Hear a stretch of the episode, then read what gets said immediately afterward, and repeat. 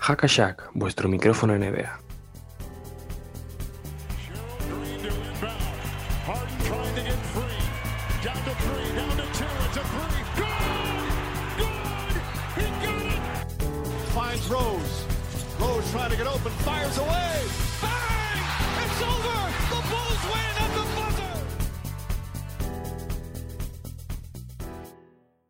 Bienvenidos a todos a este primer miércoles de Hackashack. Aquí vamos a estar un tiempito con vosotros.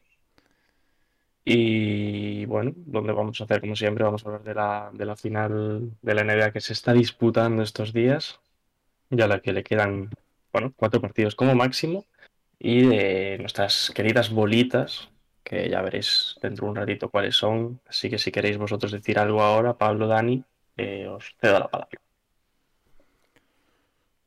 Mm, no sé, Dani, te, te cedo el sitio. Eh, nerviosismo, ¿no? Por lo que veo. Yo estoy bastante tranquilo, no sé tú, pero bueno.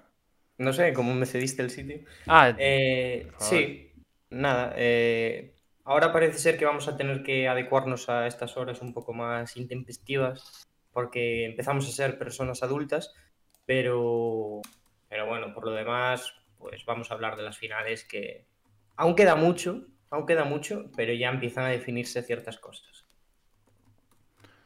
Eh, sí, la verdad es que están, están que arden las finales. Empezaron con un 2-0 ahí bastante... Bueno, ya hablaremos de las finales, tampoco me quiero meter mucho ahora. Pero, pero no solo se queda ahí porque tenemos un montón de cositas fuera de esas finales, ya hay un montón de rumores, eh, se acercan los juegos también, se acerca el draft, va a ser un, un final de mes bastante movidito y, y haremos lo posible por estar aquí para, para contárselo a todos, así que cuando queráis empezamos. Cuando quieras. Esperarse un Por momentito. cierto, por cierto, Dígame. vamos a hacer una puntualización. Ahí está, vale. Lo acabas de cambiar, ¿verdad? Sí, hombre, no, estaba- no me había dado cuenta, ya está, ya he cambiado el título del directo, ya está Vale, todo en vale, orden. bien. Vale, pues amigos, vamos a empezar viendo, como siempre, aquí nuestra pantallita y con la sección de las series o la serie. Así que dadle paso y, y entramos La de final, lleno. las finales de la NBA.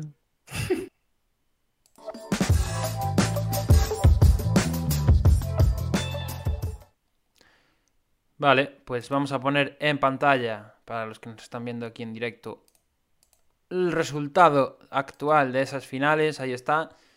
Ahora mismo eh, los Phoenix Suns ganan 2 a 1 a Milwaukee Bucks. Esto, esto está siendo el miércoles 14. Esta noche hay partido. Si estáis escuchando el jueves, pues llegáis tarde.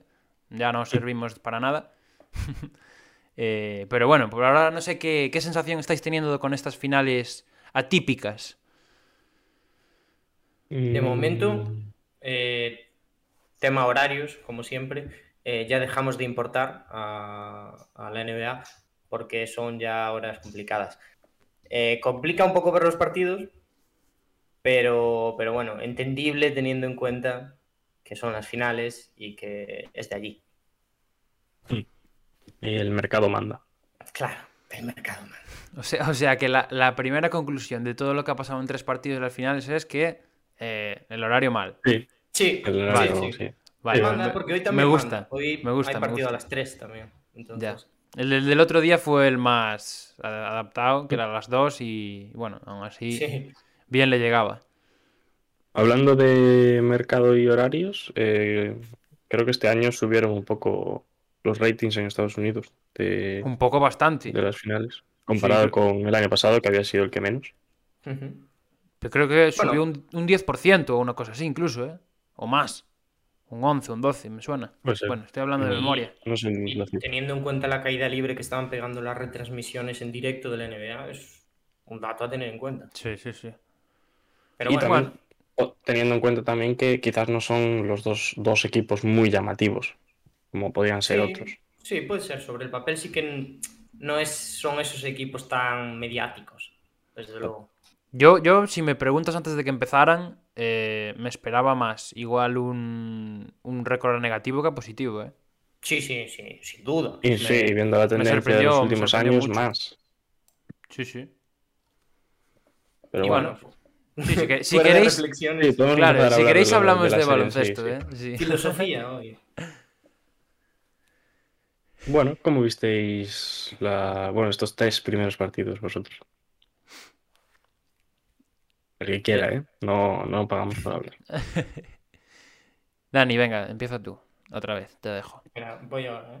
Vale, pues si bebes, empiezo yo. Eh, nada.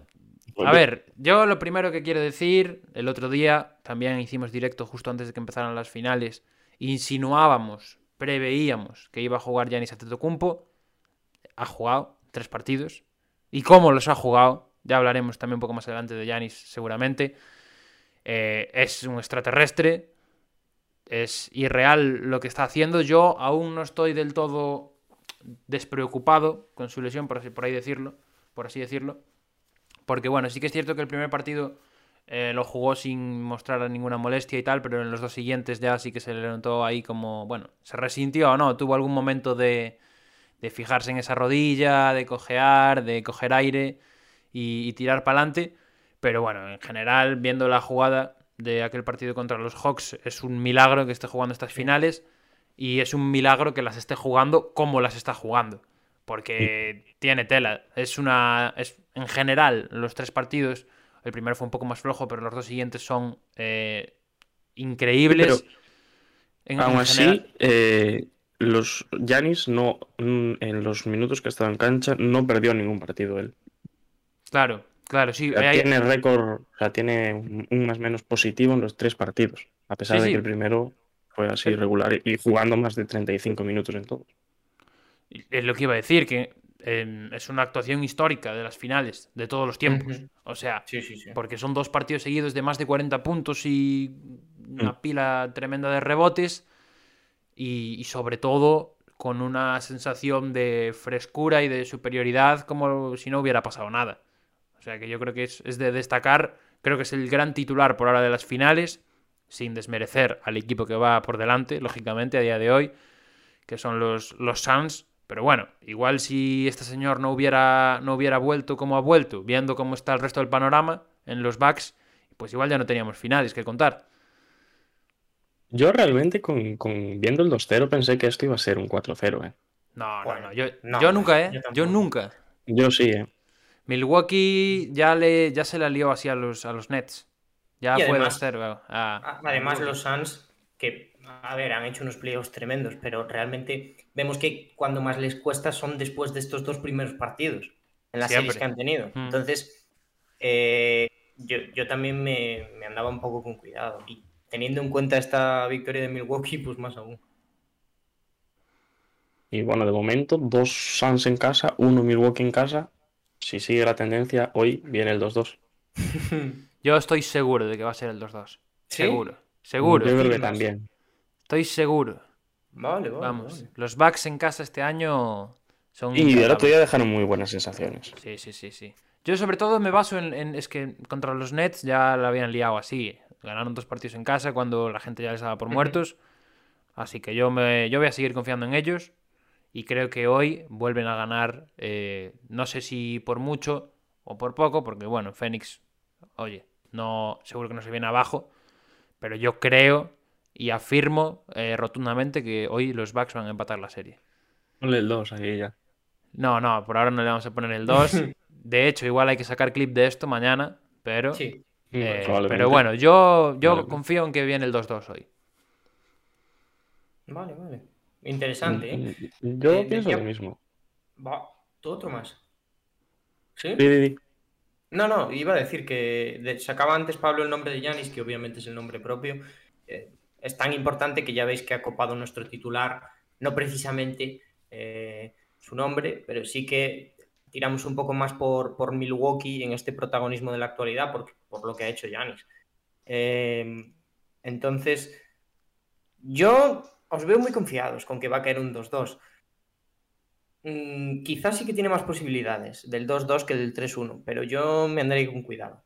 Me andaré con cuidado. No me atrevo a decir nada, por lo menos de momento. Igual después me tiro el triple. Bueno, bueno. Igual se nos sube Dani y acaba aquí diciendo que esto es un 4-1. Que bueno, si, si, si los Suns se llevan el partido de hoy, puede ser un 4-1 perfectamente ya. Sí, sí. O sea que Eh, veremos. si los Suns se ponen 3-1, solo ha habido un equipo en la historia que lo ha remontado. O sea, las posibilidades son prácticamente nulas. Bueno, bueno, las posibilidades son las que son. Los récords están para romperse. Sí, pero es muy difícil remontar Es un 3-1. claro que es muy difícil, to- totalmente, pero bueno, nunca hay que dar por muerto a, a- a ningún A equipo, ningún y, equipo. menos y menos a estos Ujú. Bucks. Eh, no sé qué, qué os molaría, qué os gustaría destacar. eh, supongo que habéis visto todos los partidos, o por lo menos la gran mayoría.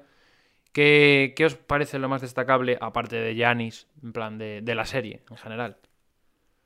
Yo os voy a decir, en general, esto es una reflexión que, probablemente no compartáis, pero mi, reflexión sobre estos playoffs es que los equipos que están aquí han llevado todas las series a su terreno, más que adaptarse al del otro rival y hacerle daño ahí. Y lo, digo así. Entonces, em, o sea, creo, que los dos equipos tienen una, na- una naturaleza muy propia, son dos equipos muy distintos que precisamente se defienden en, en- en aspectos completamente opuestos, ¿no? Los Suns sí que son un equipo mucho más de perímetro, más de tiradores, más tal, y los Bucks hacen mucho daño dentro.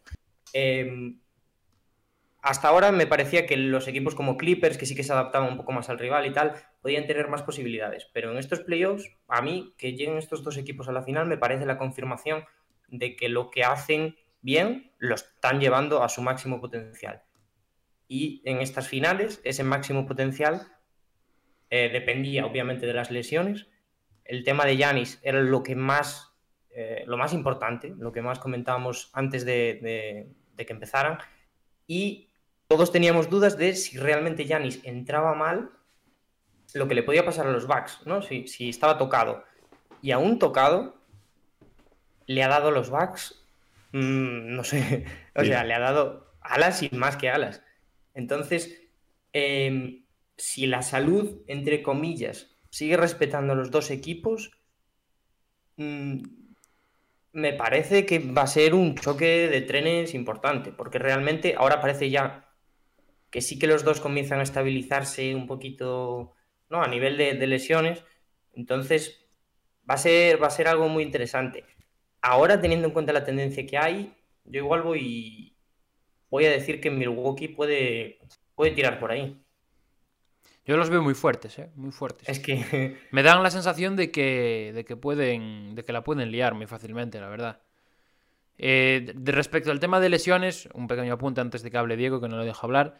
eh, que mm, eh, decías lo de las lesiones, hay que mencionar el tema de Saric, por ejemplo, Hmm, que sí. sí. que ha sido la baja grande. Bueno, Torrey Craig también está to- tocado, pero el otro día ya jugó.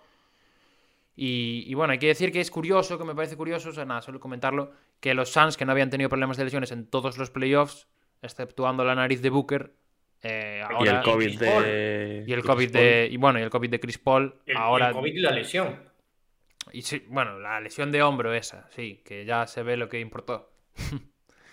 pero, pero bueno, y nada, eso, que, que mala suerte justo ahora de romperse el cruzado. Hablaremos de otro cruzado también en las bolitas, pero, pero vamos, a, vamos a seguir con las finales por ahora. Vale, yo recuperando lo que decía Dani, eh, comparto, comparto porque sí que se está viendo que ambos equipos están sabiendo jugar eh, a lo que ellos juegan y tampoco está habiendo muchos ajustes o ajustes eh, para adaptarse al juego del rival. Ambos salen a hacer lo suyo y, que- como decía Dani, que es lo, que es lo que hacen bien. Y luego otra cosa que, que- que me gusta también es, es el factor Ayton, que es eh, para mí una de las claves de- del partido, bueno, de los partidos. de los Lo playoffs. hablábamos, lo hablábamos en la previa de cómo, cómo iban a defender a Ayton y cómo iba a ser también el ataque de los backs sobre Ayton. Y de momento, una de cal y una de arena. Porque sí que es verdad que Ayton está logrando, entre comillas, porque ha metido dos partidos de 40 puntos, pero defender a Anteto es el, es el defensor que, que menos, le- que menos porcentajes de, tiene, Anteto, contra Ayton, pero también Ayton en ataque se ha visto en los dos primeros partidos, sobre todo, que fue una bestia. Sí. Sí. A ver, es que parece que nos repetimos mucho cada vez que hablamos de los Suns. Una, porque no paramos de hablar de los Suns este año, porque realmente son el equipo que más ha llamado la atención. Y otra, porque Ayton está siendo el jugador fundamental, básicamente, sobre el que. eh, porque sí que es verdad que Chris Paul, vale, es el líder, es el que coordina todo el equipo. Pero realmente la presencia de Ayton es, Es la, es le la que hace más permite- daño. Claro, es la que le permite a los Suns aguantar todo lo que están Sí. aguantando. Entonces, eh, eh, la temporada de Ayton es, no sé, espectacular. Es, no, no tiene calificativos. Pero ahora que se lesiona Saric, que Pablo sacaba el tema, vamos a ver cómo, cómo juegan esas cosas. Porque hemos visto a los Suns que cada vez que no está Ayton en pista le hacen muchísimo daño. Y más, siendo un equipo como Milwaukee, que en la pintura los pueden destrozar. Si no está Ayton ahí, y en el último partido ha tenido problemas de faltas, ¿qué va a pasar? Porque Kaminsky no puede eh, parar ni, no sé, Ni a Monty Williams puede. ni a Monty Williams. Y Eh, realmente eh, yo creo que Ayton tampoco es un jugador que te pueda aguantar muchísimo tiempo en pista como puede ser, eh, no sé, Giannis, por ejemplo, que el físico le da de sobra. Es verdad que, también es un jugador físico, pero no sé yo si para jugar más de 40, 45 minutos por partido, si dará Ayton. Claro, es por que- el nivel de, de exigencia, ¿no? También. A- a- a- Sí, ya- aunque ya porque- no sea por el aunque ya no sea por el nivel de exigencia por el por lo que por la- las alternativas por la forma que Sí. tiene de atacar Milwaukee mm, aunque aguantes físicamente te va a pasar el problema de Mm. faltas 5 de cada 6 veces Claro. 5 de cada 6 Claro. partidos Eh, entonces yo creo que es, yo creo que es un, un desafío importante para, para Ayton también porque es una serie que es la que más le va a exigir de todas las que ha tenido hasta ahora bueno, defendió a Jokic en, en las semis, todos lo sabemos, le fue muy bien. En finales de conferencia se aprovechó bastante del small ball, pero ahora se encuentra contra un equipo que tiene torres eh, por un tubo ahí abajo, porque tiene a, a Bobby Portis, que el otro día fue importante, tiene a Brook López, que también lo fue, tiene a Yanis, que ha vuelto como si no se hubiera ido. Así que eh, va a ser la serie que más le exija a Ayton y en la que yo creo que es cuando tiene que confirmarse de verdad también. Complicado ¿eh? también el desafío, porque realmente es su primer año en playoffs y más contra una bestia como Giannis, pero, pero bueno, sí, tiene que demostrarlo. Realmente estos partidos son para confirmarse y si te confirmas con la edad que tiene Ayton, mm, poca broma. Y además, pensando cómo llegaba Ayton, que llegaba siendo un, jugador que fue número uno del draft y que tampoco estaba llegando a dar un potencial que, por ser básicamente el número uno y por lo que se esperaba de él, eh, no, no estaba llegando a, a ese, a ese pico que se esperaba que tuviera, por lo menos a- ahora. Porque le Y hacían mucho daño las comparaciones, quizás. Bien, pero y, eh, estamos viendo que, que en, que en estos playoffs eh, está saliendo. O sea, Sí, sí. Tampoco es un jugador que, que pueda ser como Embiid, que te vaya a meter eh, un partido con 30 y pico puntos, pero es un jugador que sabes que te va a un 20-10, te lo va a dar y en defensa te va a cumplir siempre. Claro, es que Bueno, no te hace falta y- tampoco que te meta tantos puntos. No, y Sí, si porque da- realmente tienes a otros jugadores que están más para eso, como puede ser Claro. Booker o el y propio Chris y Paul. dependiendo del partido, si se da la situación, yo creo que es capaz Sí. totalmente de dar Sí, sí, sí, puntos. Sí, sí, sí. Tiene Lo nutres. recursos, sí. Sí. Así Y que junto con Chris Paul, eh, que juegan al pick and roll genial y le están haciendo mucho daño por ahí a, a- a Milwaukee. Ya se vio que, que Ayton lo que necesitaba era un base puro. Que, Mm. que Booker no era el jugador que lo podía nutrir a él. Y, y se ha visto esta temporada. hay que hablar de, de Booker también, ¿eh? Si queréis, pasamos ya un poquito. Yo con Booker, a ver, es escuela Mamba, o sea que yo lo, lo tengo acogido en mi seno, lógicamente. Pero yo lo estoy viendo un poco pichipichá, ¿no? Un poco irregular. Ahí está, irregular. Sí. A mí la palabra es irregular. No sé si vosotros lo veis igual. A ver, bueno, los números están ahí, pero además de eso, las sensaciones que Sí, pero transmite- en sensaciones en el partido, sí. Sí. Hmm. Como- Sí, sí, no, en los tiros. Pero bueno, realmente-. Sí, realmente. eh, ¿Cuál fue su, su buen partido? El segundo, ¿no? Sí, el segundo fue el bueno. Ese, bueno, lo, podemos decir que lo medio gana él también. Hmm. O sea, que es el mejor del partido en su equipo, por así decirlo. Pero sí, yo me esperaba un pelín más de Booker en cuanto a regularidad. Ha tenido un muy buen partido, pero los otros dos ha dejado de ver mucho. Sí, Y poco se habla, poco se habla de los ajustes defensivos que dijimos el otro día. ¿Quién tenía Mm. razón? ¿Quién tenía razón? A ver, era, era lo visto. Ya, ya, era lo visto. Ahora era lo visto. Pues lo dijimos el otro día. Bueno, lo visto funciona. De momento le funcionó un partido. A ver, es un tema que Booker eh, podía tener entre comillas, por así decirlo, que es un poco irregular en el tiro. Esta temporada nos ha demostrado lo contrario. Y sobre todo nos ha demostrado que sabe asumir el- cuando, cuando falla, sigue tirando. Y eso es algo muy importante. Y es algo que tiene que seguir haciendo. Eh, lo bueno que tiene este Booker es que está respaldado. Entonces, podemos dejárselo pasar, ¿no? Entre comillas. Sí, sí, sí. Yo creo que va a responder, ¿eh? Cuando Mm. haga falta, no tengo duda.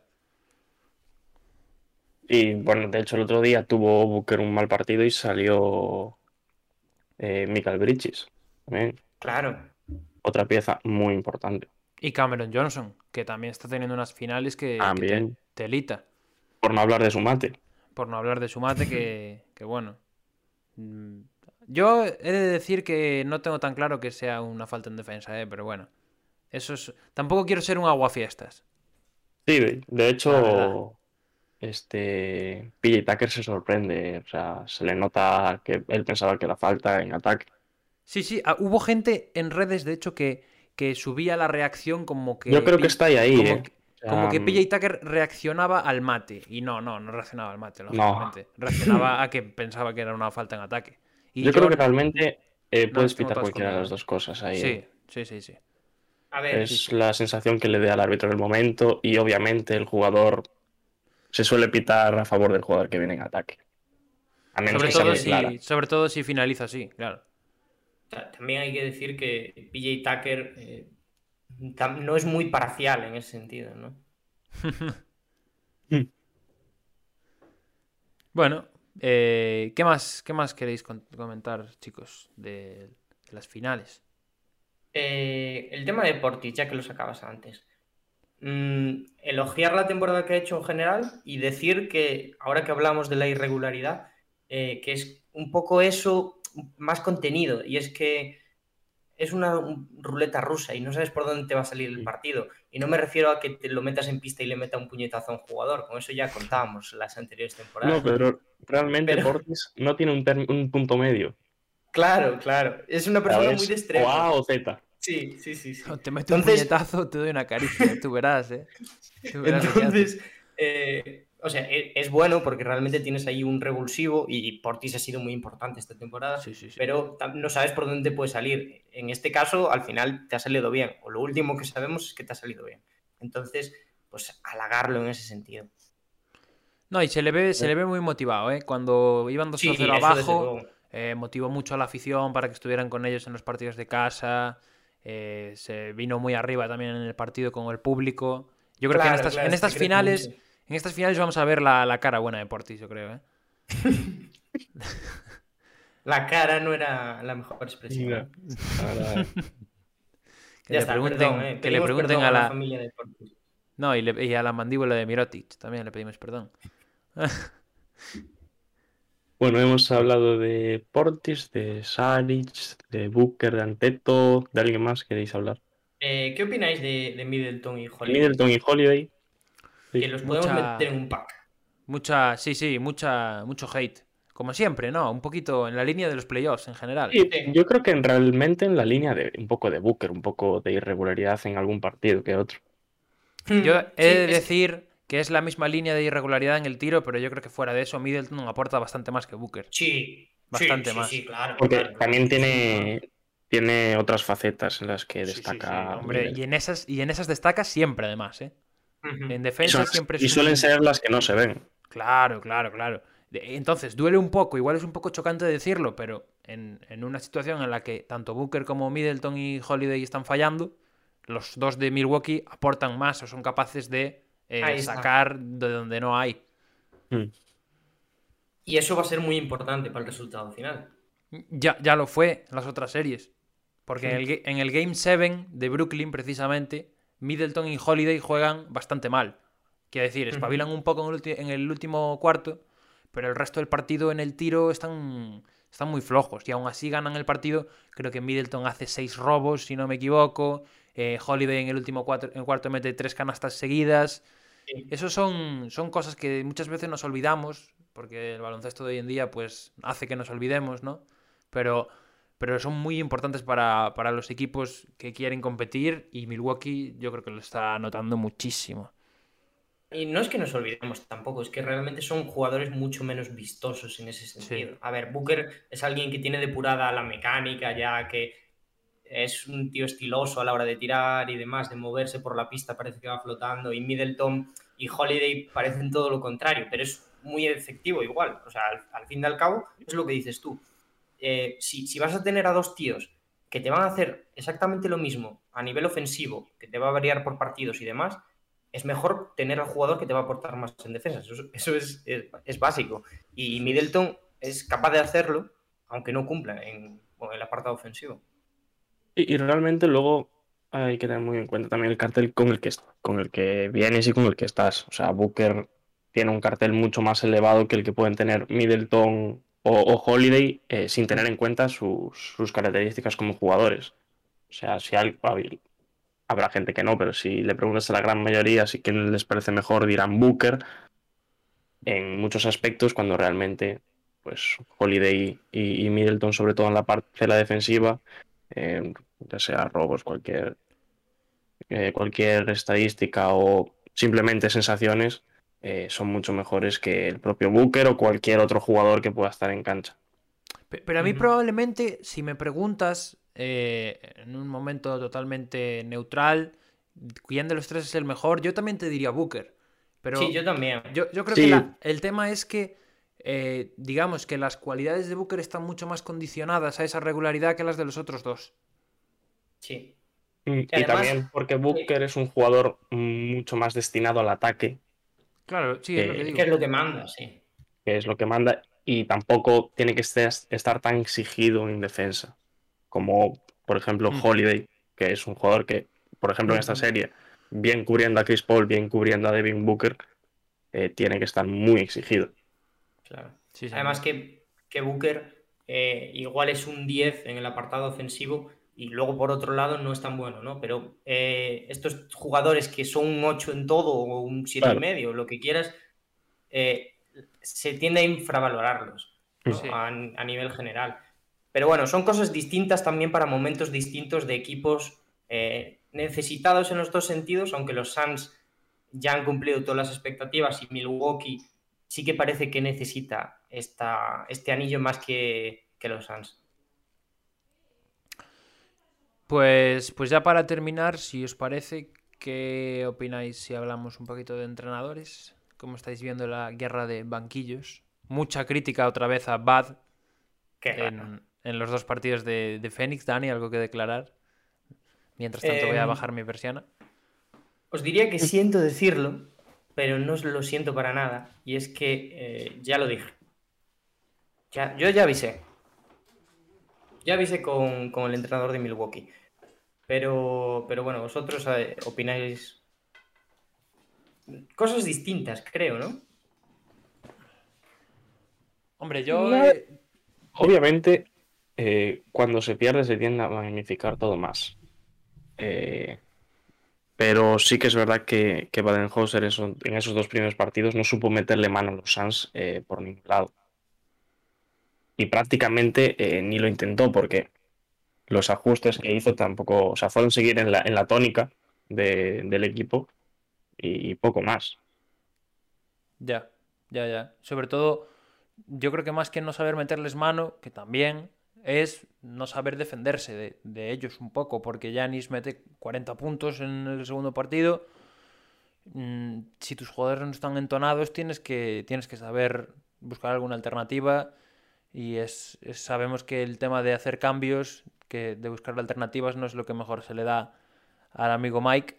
Ya lo hemos comentado en otras series. Y yo, yo, yo no soy un fan de Baden-Holzer, ni mucho menos, ya lo he dicho antes. Yo lo he criticado cuando hacía falta.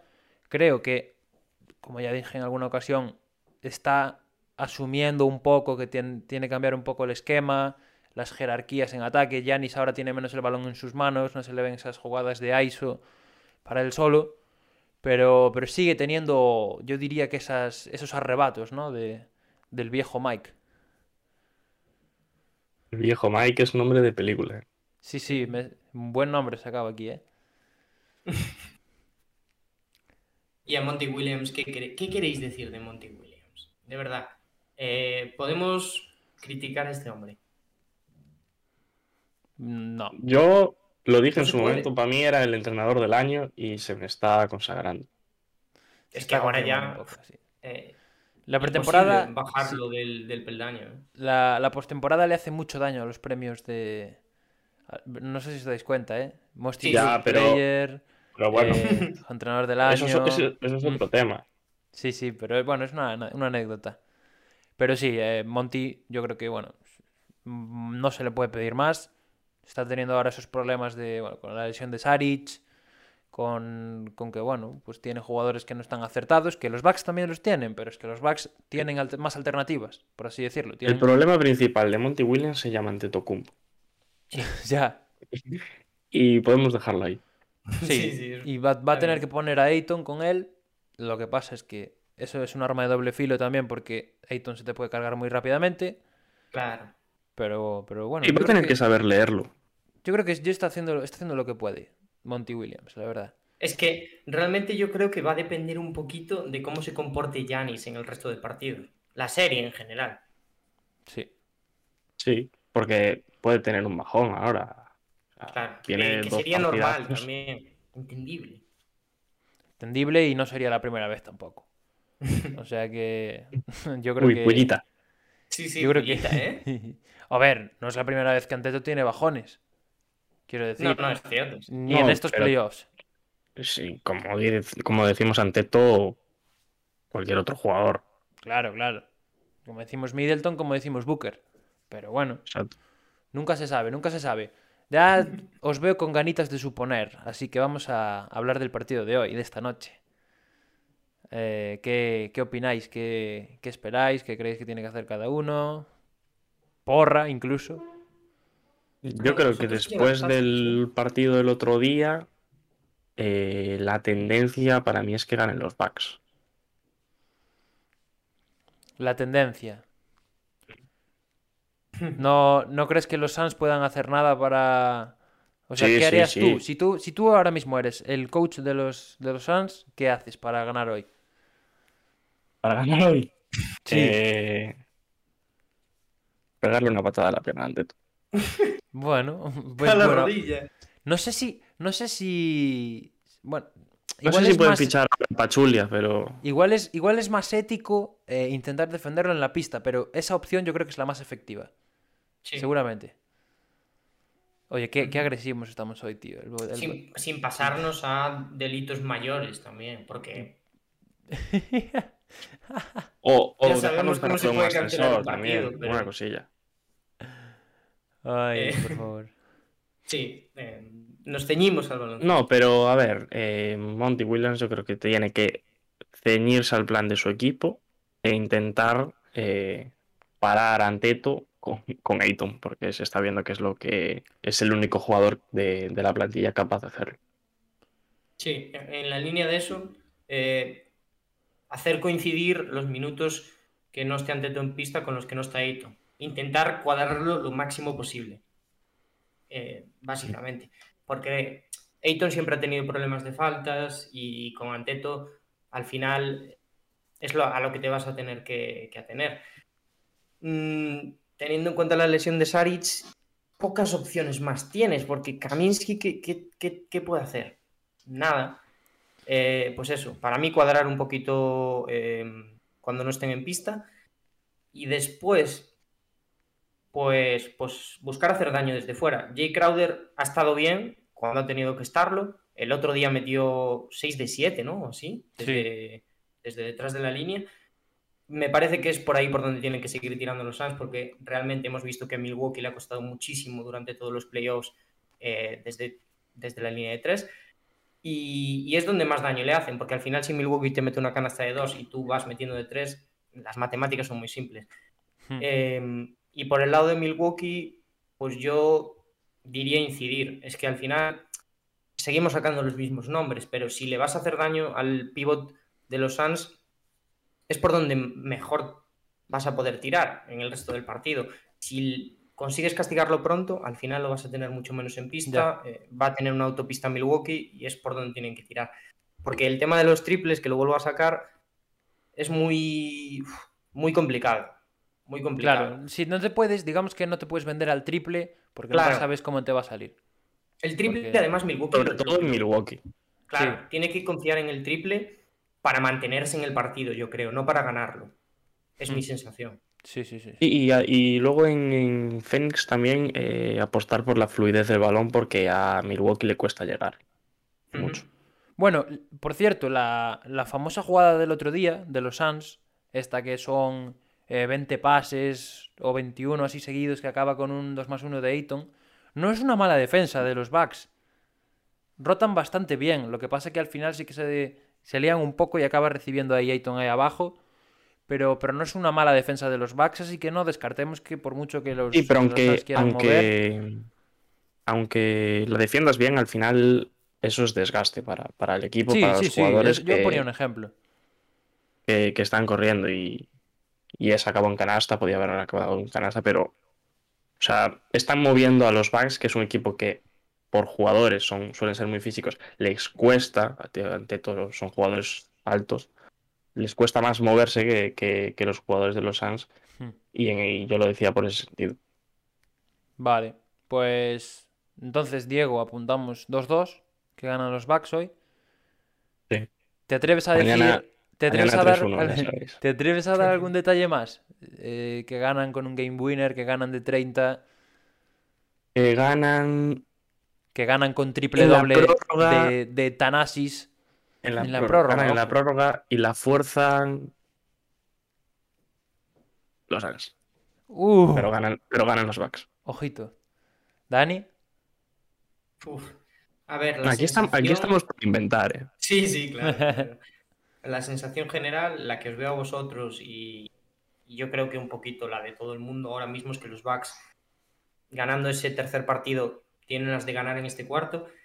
Eh, es lo que me dice también, eh, pero mm, yo voy a tirar un poquito más de corazón aquí y voy a decir que va a ganar Fénix.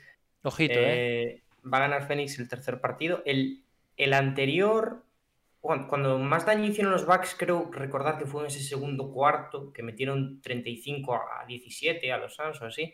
Entonces, yo voy a decir aquí, voy a tirar un poquito también por lo mismo, solo que al revés. Voy a decir que en el segundo cuarto los Suns, por dejar un detalle que pedía Pablo, van a meterle una paliza tremenda a los Bucks y se van a llevar el partido después de forma confortable en ese cuarto y último eh, cuarto.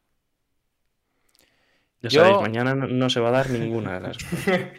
Mañana se suspende el partido por, por yo qué sé, por, por lo No. que sea. Da igual. Bueno, mañana, Esperemos, hoy a no, la noche. esperemos a la que no, madrugada. esperemos que no se suspenda. Eh, yo voy a decir que ganan los Bucks, que van a ganar de menos de 10, pero que va a ser un partido horrible. Eh, un partido como el, como el tercero contra los Nets. ¿Os acordáis que fue un 83-81, una cosa así? Pues va a ser igual. Y van a llevárselo los Bucks porque, bueno, a pocos puntos tienen las de ganar siempre. Te la juegas O sea tú que- mucho, ¿eh? Sí, yo, yo soy un. Yo, yo me arriesgo mucho, ya lo sabes, hijo. Bueno, pues ya sabéis a, a lo que no le tenéis que apostar. hoy. Eh, para terminar con las finales, podemos hablar del jugador de la semana. Así que, señor Diego, Del jugador de la semana.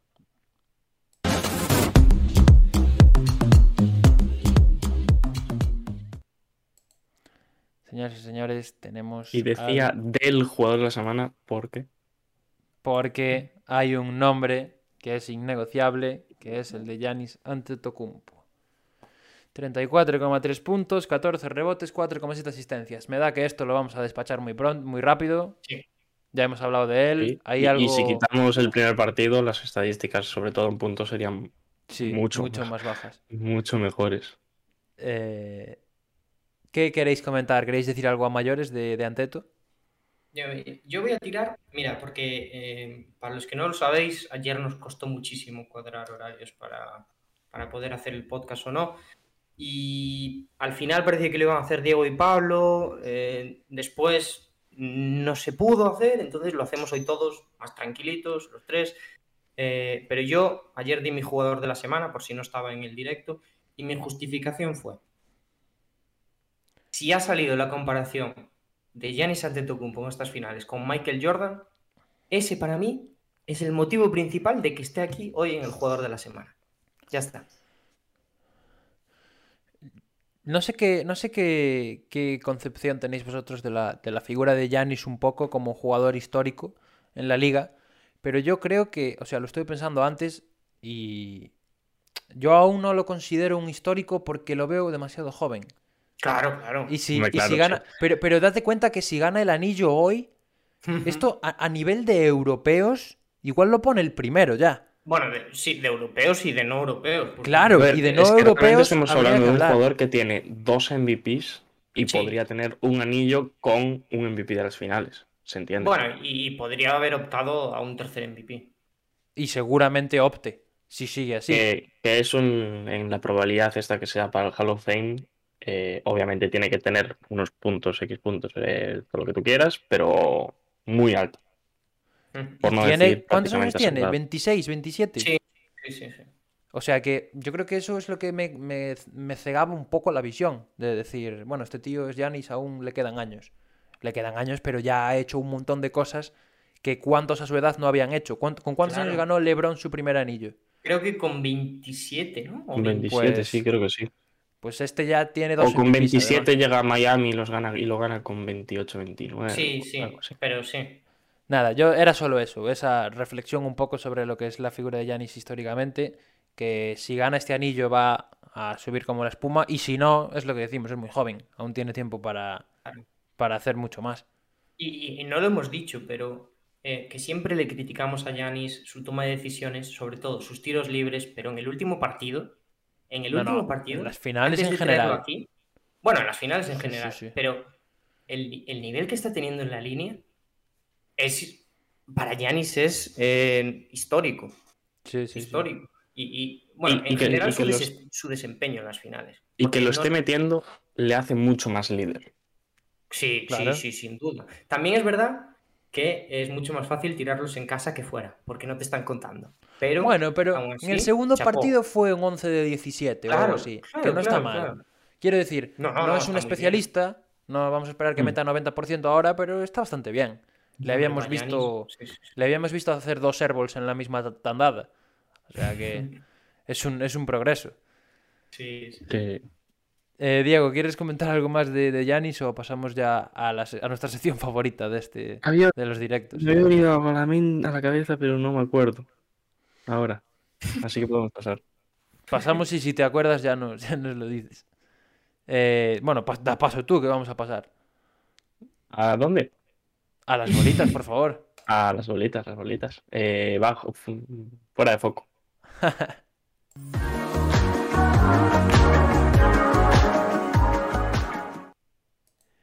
Bienvenidos amigos. No sé por qué siempre me confundo el nombre. Es que, claro, la referencia hace que, de- que nos confundamos un poquito, pero bueno. Es lo que tiene ser tremendamente originales, ¿no? Tremendamente. No sé cómo, no sé cómo decirlo. Eh, bueno, mira, lo original es que somos que traemos la misma bolita de siempre. ¿podemos despacharla de primera, por favor? Sí, por solo, favor, por solo favor. para quitarla ya. Por favor. Además, esta, esta bolita es como la más informativa, ¿no? Siempre decimos, bueno, ha pasado esto y esto. Y decimos, Mm. Ah, que, muy que bien. busqué el nombre antes. Sí, sí, porque realmente no, no tiene ningún efecto práctico ahora Claro, mismo. porque el tema de los banquillos, que es, para los que no lo estáis viendo, es la bolita de la que estamos hablando, del baile de banquillos, que lo tenemos otra vez, es, eh, es una cosa que traemos todas las semanas y como este año todos los entrenadores nuevos son asistentes a los que no habíamos visto, es en plan, Chauncey Billups, tal, bueno, Chauncey Billups aún nos dio para hablar, pero eh, cualquier sí. otro, y, y Udoka, ah, habla muy bien de él, muy bien, y así con todos, entonces pues la, hacemos de primera y... La, la- la hacemos de primera y ya nos la quitamos de encima. Vale, Que- ¿y qué, qué tenemos? ¿Qué tenemos? Que Orlando por fin tiene entrenador. Orlando tiene entrenador, el que quería Doncic para Dallas. Bueno, Mosley. A, ver, no, no, es- no es que lo quisiera, es que había dicho que, que estaba preparado para ser entrenador principal. Podríamos decir, podemos afirmar que lo quería. Sí, sí, Sí. sí. Que tampoco le hubiera tenemos? venido mal a Dallas, porque esto estoy hablando de memoria otra vez, pero si no me equivoco, eh, Jamal Mosley es un entrenador conocido por su defensa. O por... No, es coordinador defensivo. Sí, exacto, especialista defensivo de, de los maps. Tampoco les habría venido mal a, a los de, a Claro. los de Dallas. Y no sé, si, no sé si tenemos algún banquillo más. Tenemos, hay rumores de, de- Yo he visto algún rumor de los Wizards antes. Sí, de, no sé. De Wes Ansel. Jr., Wes Ansel. Jr. y otro asistente de... Uno de Milwaukee, creo, de hecho. No recuerdo el nombre, a ver si lo puedo, si lo podéis mirar por ahí. Yo que no tengo nada, yo estoy un desastre.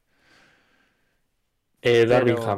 Sí, exacto. Pero aparte de este ban- banquillo, creo que no hemos tenido ningún otro nombre esta No. semana, ¿no? Bueno, Shams dijo ayer que. Ayer sí. Que Pelicans pretenden contratar a Willie Green. Ah, sí, es verdad. Pero que aún no es oficial, ¿no? O bueno, Sí. que es A prácticamente que de ahí a que lo hagan, pues. Pues como los Pelicans es un ente.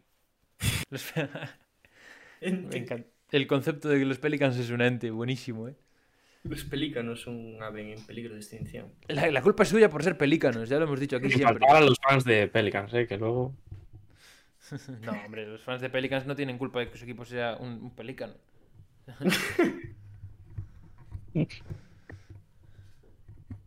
Algún Y día- nada más, bueno. yo sepa.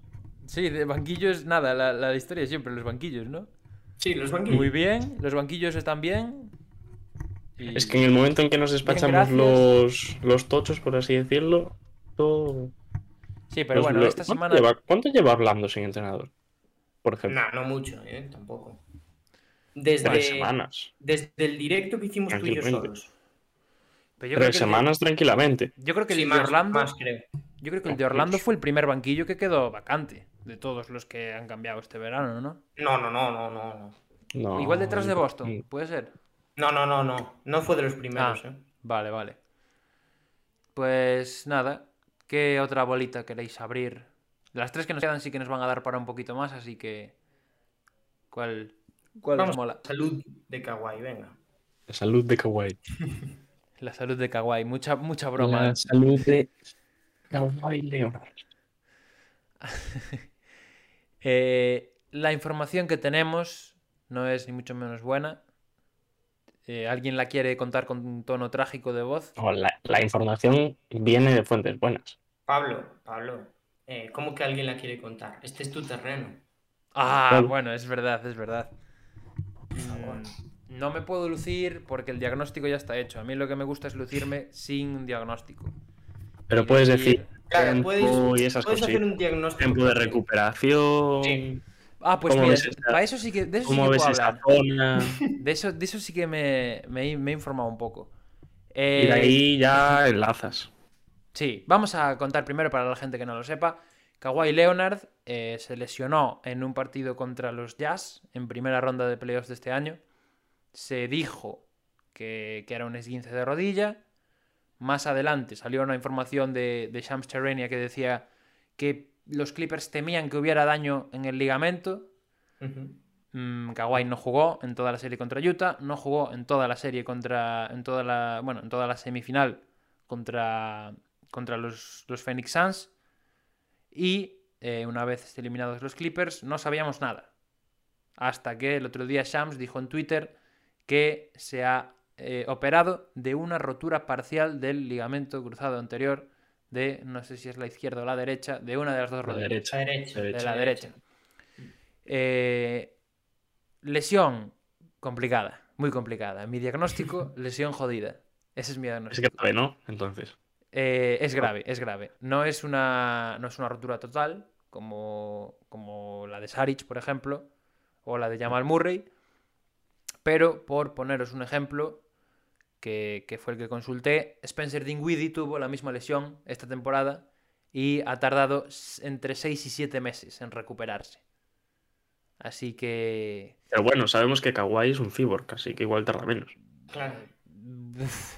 Viendo, viendo lo que tardó en recuperarse de la última lesión de rodilla que tuvo, que de hecho hasta cambió de equipo por en medio, eh, no sé yo si, si confiarme mucho de que va de que va a volver. ¿Jugará la temporada Bueno. que viene? No se sabe.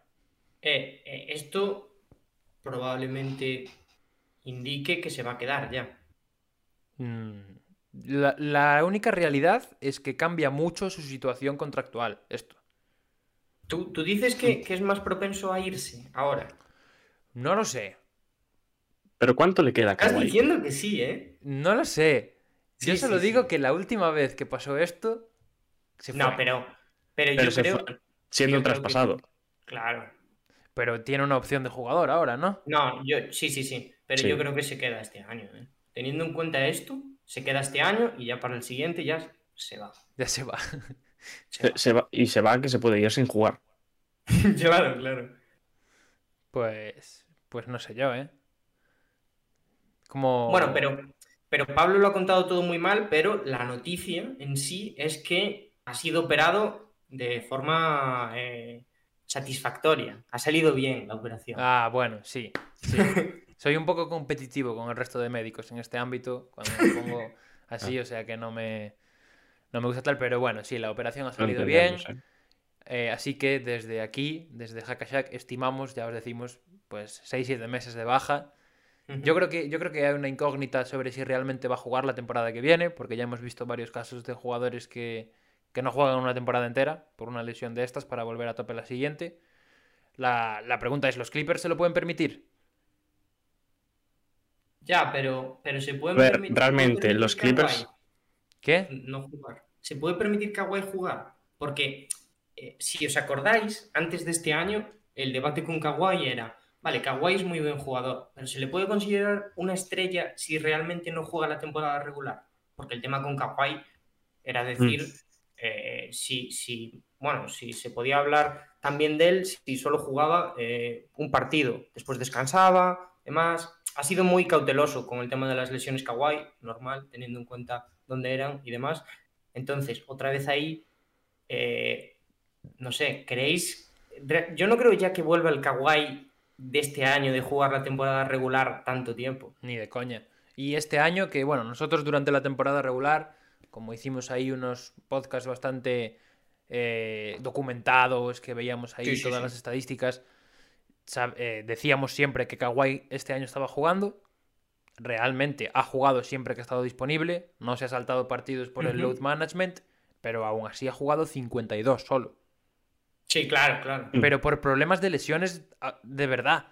Y porque Creo- es más corta la temporada. Y porque, o sea, tuvo. Ha perdido Kawhi- 20. Tuvo un, un problema de, de rodilla, que le tuvo un par de semanas fuera, no sé si os acordáis. Eh, había tenido algo en un tobillo, creo, también, que le tuvo otros cuantos partidos ahí en el alambre. Así que realmente siempre está la polémica de que Kawhi es un jugador que le gusta saltarse los partidos, que le gusta descansar, pero también es un jugador que es dado a lesionarse. Sí. O Mm. sea que mm, ahora el, el tema de la salud, pues yo creo que es un poco más preocupante también, porque ya es más mayor. Y, y sobre todo, luego. sobre todo genera una encrucijada ahí entre lo que va a ser la voluntad de Kawhi y la voluntad de los Clippers. De los equipos que lo contraten a partir de Por- ahora. No tanto Pero, de los a ver, que lo contraten. Hablando de Clippers, eh, estamos hablando de que si es un periodo de siete meses, pues llegaría para un mes, un mes y medio antes de playoffs. Ya. Con Pero- lo cual tendría un, ese mes, ese último mes de competición para adaptarse. Y no creo que los Clippers sean un equipo como para quedarse fuera teniendo a Kawhi lesionado. no, Vale, pero, pero- Me sorprendería. Claro, pero estar, eh, o sea, empezar a competir un mes antes de los playoffs es complicado también, ¿eh? so- sobre todo también por la cultura que hay, eh, que es lo que digo yo, estos jugadores de la NBA cuando se lesionan gravemente pasan una temporada en blanco para recuperarse Sí. bien antes que forzar para volver antes de tiempo. Pero Kawhi, a ver, ¿gana o pierde sin jugar? Esa es la cuestión. Yo creo Porque que, estamos yo creo hablando de que que el año que viene no tendría contrato. Yo O sea, creo que gana. agente libre. A ver, yo creo que Kawhi poco tiene que perder a estas alturas. Pero, pero para mí el que realmente pierde son los Clippers. Hombre, sin duda. Claro. Y yo eh, no, me la, no me la quiero jugar, pero creo que realmente que Kawhi probablemente no juegue la temporada que viene. Puede ser, es muy Kawhi eso. ¿eh? Y, y yo creo que realmente no tiene nada que perder Y- porque si no juega y se recupera bien, va a tener una agencia libre el verano que viene en la que le van a ofrecer un máximo. Seguramente, otra vez. Sí. O sea Bueno, y que- aunque, y aunque se recupere, aunque no se recupere del todo. Sí. También, probablemente pierden las un máximo. Pero, meterte a jugar también es, es, eh, un riesgo. Porque puedes recaer, Mm. te puedes Sí, lesionar sí. otra vez. Así que, o los equipos pueden ver que ya no eres el mismo que antes. Exacto. O sea que yo creo que Kawhi, sinceramente, va a optar. La sensación que tengo ahora mismo, que seguramente tendremos información de aquí a un, a un tiempo y veremos lo que quiere hacer él. Aunque bueno, igual no, porque él es tan críptico así, no tiene redes sociales ni nada, que igual no nos enteramos. Pero yo creo que no va a jugar el año que viene y que va a esperar a la temporada 22-23 para, para ver qué, qué decide. Yo comparto. Pero bueno, como ya digo, eh, queda tiempo. Tendré que inspeccionar esa rodilla de, de Kawhi para ver cómo está, para darle el ok o no. Dile ahí que te manden fotos. Y, y ya veremos después si, si juega. Que, bueno, nos quedan dos bolitas solo. Amigos, me vais a dejar a mí escoger una hora para, para hablar de ella, ¿no? Sí, la que Venga. tuvieras. Venga, venga, pues vamos a, vamos a hablar de las andaduras del Team USA. Vamos a hablar del, del- bueno, del, del camino turbulento que ha tenido también el equipo estadounidense. Por ahora, para los que no lo sepan, tres partidos de preparación en, en Las Vegas, dos derrotas, una contra Nigeria, otra contra Australia y en el último una victoria contra la selección argentina. ¿Qué conclusiones sacáis? ¿Qué queréis decir de lo que estamos viendo del Team USA? Para mí el problema. O sea, siguen siendo el favorito y, todo, eh, a pesar de haber perdido dos partidos. Pero yo sigo diciendo que el problema está en el momento que se hace la convocatoria.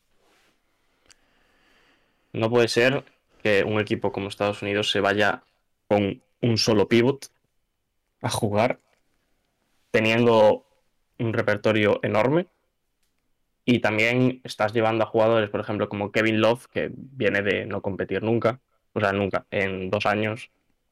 Eh, obviamente ha habido jugadores que se han dado de baja y todo lo que tú quieras, pero yo creo que eh, la convocatoria en sí podían haberse buscado otros jugadores que cumpliesen más en vez de tanto nombre.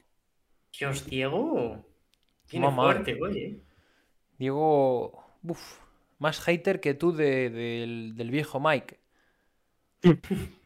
No, yo digo, eh, yo cero conclusiones saco. Yo también, eh, yo Eh, también. No, no, no, no, no me parece que sea un momento de sacar conclusiones. O sea, al final es siempre lo mismo. Y, y entrar en pánico cuando un equipo pierde dos amistosos eh, me parece una tontería. Y más teniendo en cuenta que son jugadores que acaban de, de terminar la temporada regular, que les importa una mierda, perdón a todo el mundo, eh, lo que pase en estos partidos, porque es así. Son amistosos y es lo que siempre se dice. Son para rodar a los jugadores, nada más. Y, y además hay que decir que dices que no significa nada. España el año pasado en la preparación del Mundial perdió la mitad de los partidos también. Y acabó siendo campeón del mundo. Y yo casi prefería que los ganaran todos. Yo como, como persona que apoya a la selección española, quiero decir. Porque igual ahora que han perdido unos cuantos se ponen más las pilas y dicen, ojo, cuidado. Pero si hubieran ganado todos, igual entraban más confiados, se dejaban ir un poquito, tal. Se ha dicho también que, están, que les está costando, bueno, se ha dicho y se ve que les está costando adaptarse a las normas FIBA. Claro, claro. Tema de pasos, tema de faltas. Hay un vídeo muy chulo por ahí de Lavín con un entrenador preguntándole ahí, enseñándole cuándo son pasos de salida, cuándo no. Eh, yo creo que son candidatos al oro, son favoritos al oro. Probablemente ganen el oro, no nos vamos a engañar. Eh, pero bueno, nunca hay que, hay que dejar la puerta media abierta siempre. ¿No? Sí, claro. No, Hay que no abierta. decir nada. De hecho, a mí estos partidos lo que más me han servido es para ver al resto de equipos, por ejemplo, eh. Nigeria Eh, o, o Australia, que están a un nivel eh, top y que, por ejemplo, son dos selecciones que se les puede comparar con, con España, que podemos estar ahí luchando por las medallas, dejando ya a un lado a Estados Unidos. Sí, sí, y Nigeria, que está en el grupo, creo que de Estados Unidos, si no me equivoco, y eh, se ve un poco como el, el- la cenicienta del grupo. Pero, pero ya hemos podido comprobar en este partido y en el siguiente, porque Nigeria le ganó a Argentina también, que, que son un equipo con, con muchas armas, con jugadores NBA, con, con algún otro viejo rockero por ahí como Ekpeudo, y que, y que van, a, van a plantar guerra seguro. No, Nigeria no está en Estados Unidos. ¿eh? ¿En cuál está? En, en- Está con Australia, Alemania e Italia. Claro, en ese grupo que se decía que era el grupo de la muerte, pues oh, cuidado con Nigeria que puede cargarse alguna de esas perfectamente, yo creo.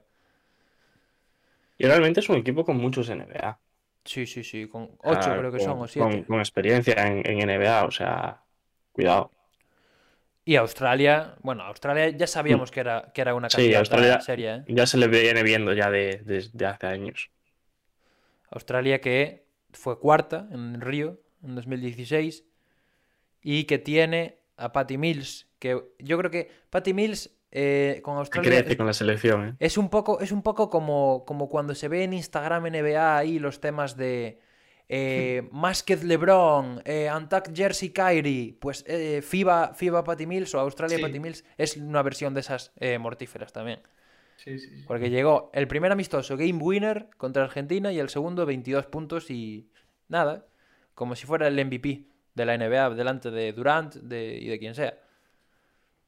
Son historias súper bonitas en realidad, ¿eh? porque es- son jugadores que acaban teniendo su hueco en otro lado y que vemos realmente que, el- que la NBA tiene muchísima calidad. O sea, y que jugadores que igual no te salen de primeras y que, que no les prestas demasiada atención, al final pueden ser estrellas en otro lado. Sí. Bien cerca tenemos el caso de Ricky, por ejemplo, que es Claro. otro que se lleva creciendo ya un par de veranos con España. Ricky, de hecho, es el líder total de esta selección, de la española. Sí. De está la- Pau y, y, y- y otros jugadores que quizás de más nombre que, que Ricky, pero es el que lleva la batuta del equipo. Y ojito porque hoy a la tarde ha habido noticia también de España que... El Juancho la de Juancho. sí, es eso, ¿no? Sí. Que parecía que Cuidado. estaba descartado, pero, pero el propio Pau ya lo dijo ayer en una gala de premios que tuvieron ahí de la FEP, que no está descartado del todo, que él está intentando llegar. De hecho, De creo que la frase... va a ir. la- claro, la frase literal de, de Pau creo que fue que un 80% de posibilidades de que vaya entre los 12 convocados. Así que, bueno. Eh, al parecer también leí ahí en NBA.com que ahora en- cuando vayan a Las Vegas a jugar contra Estados Unidos van a ir unos médicos de los Wolves a verle, a garantizar que, bueno, que no se que va a poder recuperarse al 100% para que no... El que paga quiere ir a ver Claro, cómo claro. está, ¿no? No van a decir, eh, che, ¿dónde vas tú? Quieto. Así que, bueno, veremos qué Eh. pasa con Juancho, pero sería una baja durísima si no juega, la verdad. Mm, Nos queda una bolita solo. Amigos. más. Sí. Nos queda una bolita. Diego, Mm. ¿nos cuentas cuál es? La cover del 2K, en la que aparece Luca en la principal. Y como bien podremos ver en las fotos, que espero que Pablo tenga preparadas, Que sí, hombre, que sí, que hoy no me olvido. Ahí están las tres portaditas. Faltaría más. con Dirk, Durant y es Jabbar, ¿no? Es Abdul Jabbar, Karim Abdul Jabbar, sí señor. Buah, es que no lo veías aquí. Eh, hay que explicar qué portadas cada una, porque hay varios jugadores. Tenemos en la, Mm. y falta una por, por, y por falta poner una por ahí. poner que Sí. pondremos ahora también. En la portada estándar, o en la portada de, bueno, la normal de toda la vida, sale Luca solo.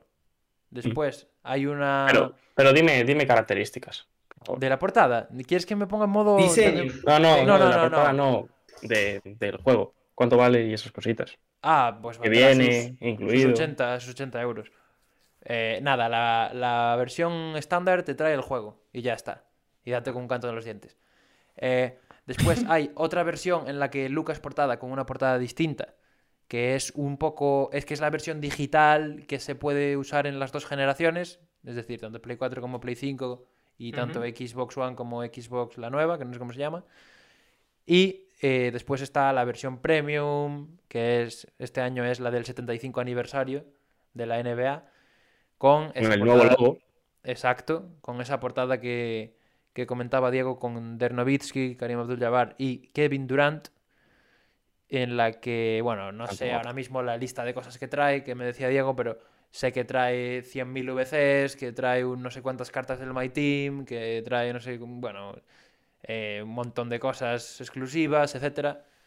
Así que esas son las, las tres ¿Y portadas. precio? ¿Precio? que- eh, 100, 100 euros, puede ser. No Uf, no sé, no. Ah, yo tampoco, estoy hablando sin saber, pero bueno. Como siempre, no, aquí siempre Bueno. hablamos sin saber. Firma, pues. Estas son las tres portadas de, de vieja y nueva generación y ahora os vamos a enseñar la otra, que si no me equivoco es una portada que es exclusiva de GameStop, puede ser. Y solo la hay en GameStop.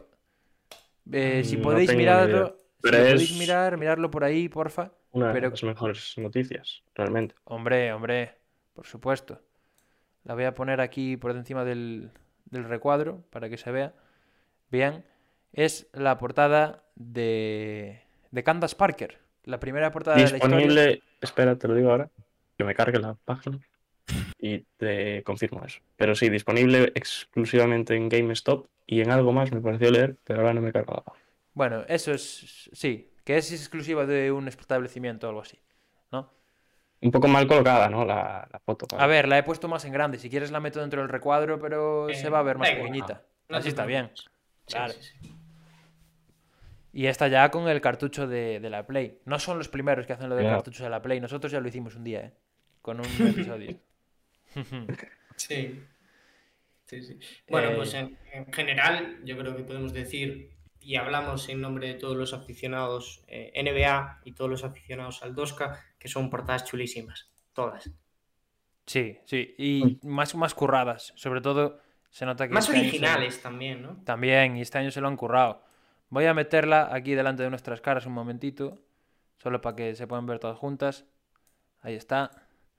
Esas son las cuatro portadas del, del juego. Y ahora ya. Y ahora ya comentamos, pues. Eso, que son muy bonitas, ¿no? Así con ese tono de. como si fuera un cuadro. Pintadas. eh, yo este año estoy satisfecho, la verdad. Exclusiva, o sea, disponible exclusivamente en GameStop y eh, EB Games, que no sé lo que es. Bueno, será otra, otra, otra multinacional, ¿no? Eh, yo os iba a preguntar una cosa, aparte de comentar estas tres portadas que ya lo estamos diciendo. Eh, ¿Creéis que Luca tenía que haber sido la portada del juego? ¿O habríais puesto a otro? O sea, no, no si creéis que Luca tenía que haber sido, que yo creo que los tres podemos coincidir en que está bien puesto, sino si vosotros hubierais puesto a otro antes que a Luca. Eh, empezando porque el año pasado fue Sion, eh, sin haber hecho nada prácticamente en la NBA. prácticamente puedes poner a cualquiera. A ver, pero fue Zion en la versión de PlayStation 5. Sí. Eh, El año pasado fue Lillard. Fue Lillard, claro. Eh, sí, yo creo que está bien poner a Doncic. Yo voy a decir otro nombre teniendo en cuenta la actualidad, que es lo que manda. Yo tiraría por Devin Booker. Uh, ¿Por interesante, qué no? ¿eh? Me parece, me parece O que Chris Paul. Incluso.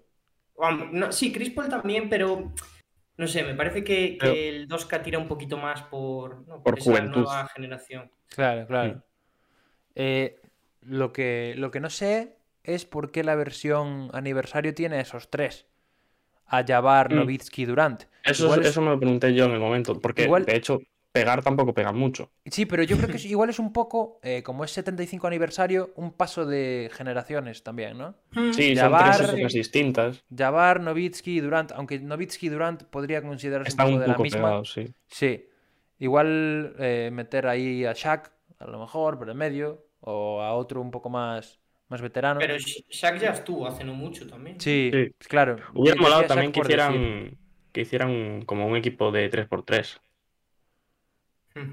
¿Sabes? Más Sí. con un pequeño, con un medalero, como, Hmm. bueno, rápido como puede ser Novisky y también Jabbar.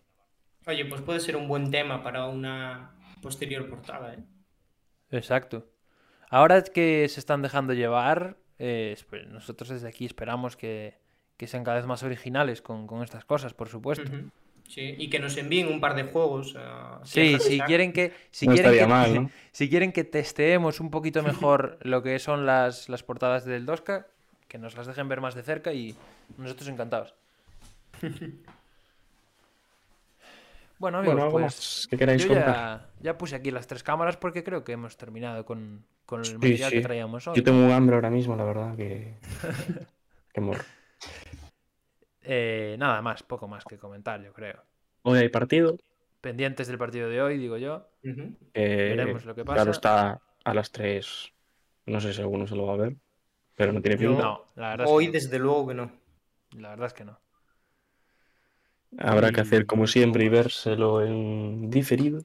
Refrito. Sí, señor. Bueno, ¿alguna cosilla más que queráis contar? ¿O podemos despedir ya el programa de hoy? Podemos despedir, pero hay que contar un poco. eh, bueno, Ahí eh, está, ahí está. claro, nosotros tenemos cosas que contar, nuestras. Ujú. También, ¿no? Porque, eh, como comentaba Dani antes, estamos con cosas de trabajo, eh, nos hacemos mayores. bueno, un poco, un poco.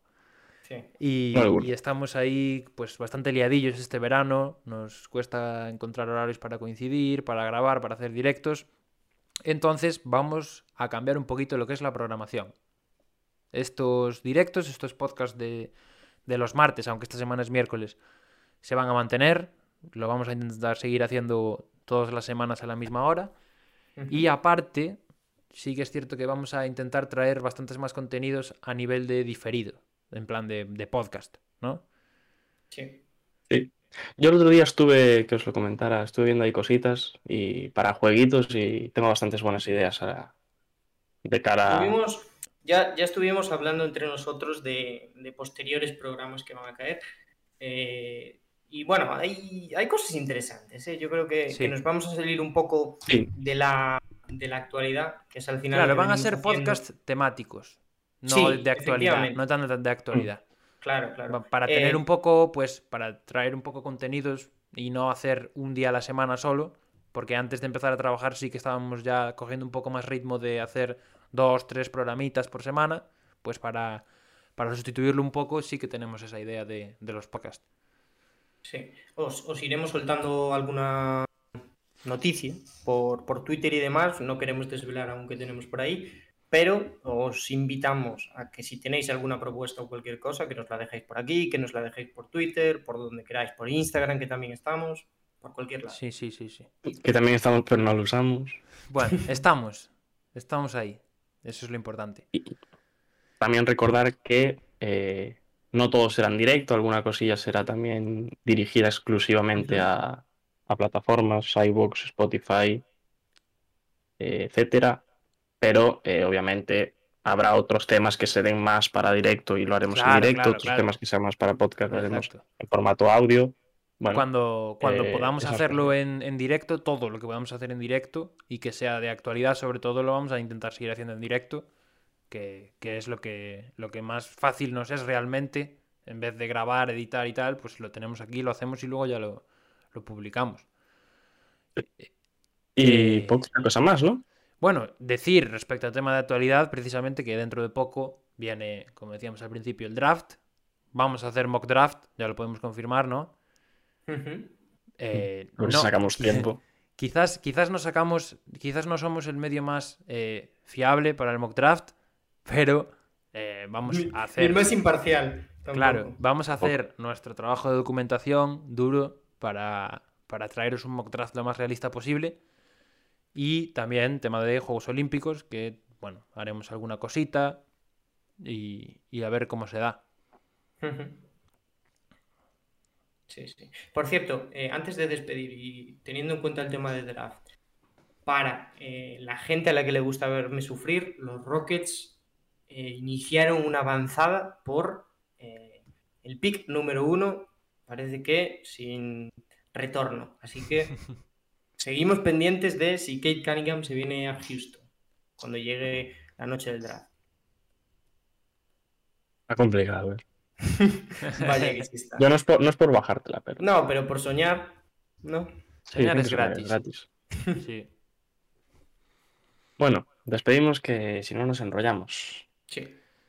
Eh, nada, Eh, Yo ¿algo más que para... decir? Sí, para terminar, ya así a modo de, de despedida, que muchas gracias como siempre por escucharnos, que estén pendientes de las plataformas de audio porque vamos a preparar esos contenidos ahí un poco temáticos, que vamos a intentar pues cambiar un poco el- en general lo que hacemos con, con el podcast, adaptándonos a estos dos meses y que, y que nos vemos muy pronto. Tendrán noticias, que estén pendientes ahí del Twitter, del Instagram y de, y de las redes sociales, todas.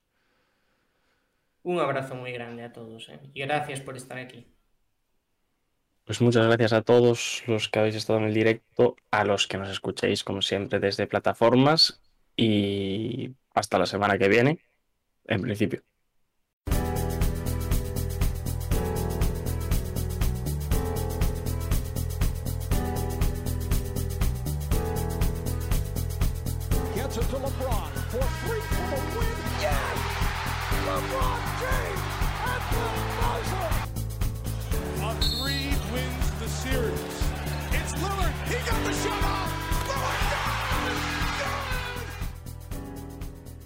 Hackashack, vuestro micrófono NBA.